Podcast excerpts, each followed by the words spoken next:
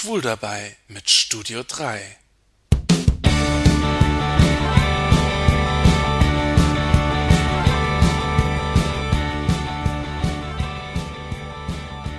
Wir schreiben das Jahr 1962. Der langjährige Partner des Literaturprofessors George Faulkner stirbt bei einem Autounfall. Mitten in der Nacht erhält Faulkner einen Anruf. Es ist der Cousin seines Freundes Jim. Von ihm erhält er die Nachricht vom Tod des Mannes, mit dem er 16 Jahre zusammengelebt hat. Die Beerdigung seines Freundes findet im Kreis der Familie statt, so sein Cousin. George ist dort nicht erwünscht. Nachdem der Cousin aufgelegt hat, bricht George unter Tränen zusammen. Selten hat mich ein Film so bewegt wie A Single Man von Tom Ford. Ein Film voller schöner Bilder und einer Geschichte über das Schwulsein, die Liebe und das Loslassen in den 60er Jahren in Amerika. Heute kann sich kaum einer vorstellen, wie es war, als man noch nicht offen über Schwulsein reden konnte. Wie es war, als Diskriminierung gegenüber Schwulen hier und in Amerika allgegenwärtig war. Wie es war, als Homosexualität überhaupt kein Thema war.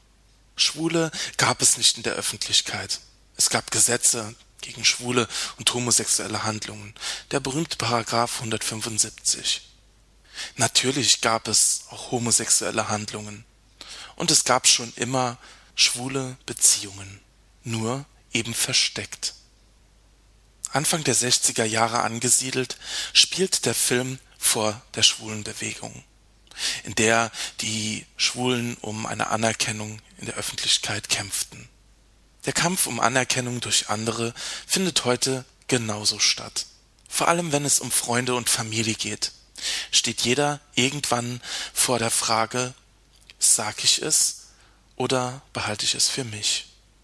Die Reaktion des Cousins von Georges Freund wirkt rückständig, und doch ist sie noch lange nicht passé. In recht vielen Familien wird das Schwulsein eines Familienmitglieds einfach totgeschwiegen. Bei Familienfeiern sind Partner nicht erwünscht oder werden als gute Freunde tituliert.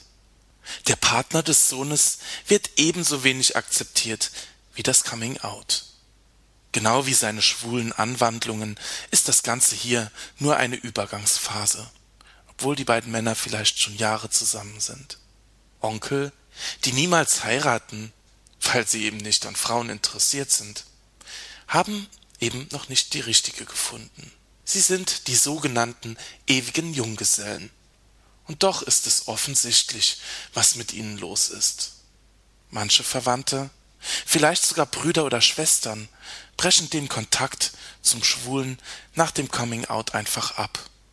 Du gehörst nicht mehr zur Familie. Du bist nicht mehr mein Bruder. Viele Familienangehörige kommen einfach nicht mit dem Leben eines Schwulen klar. Vielleicht auch einfach, weil sie glauben, dass es anders wäre als ihres.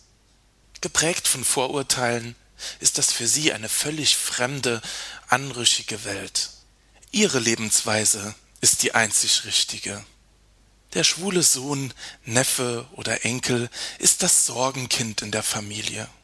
Der Partner oder Freund ist der Eindringling, der den Jungen vielleicht sogar schwul gemacht hat.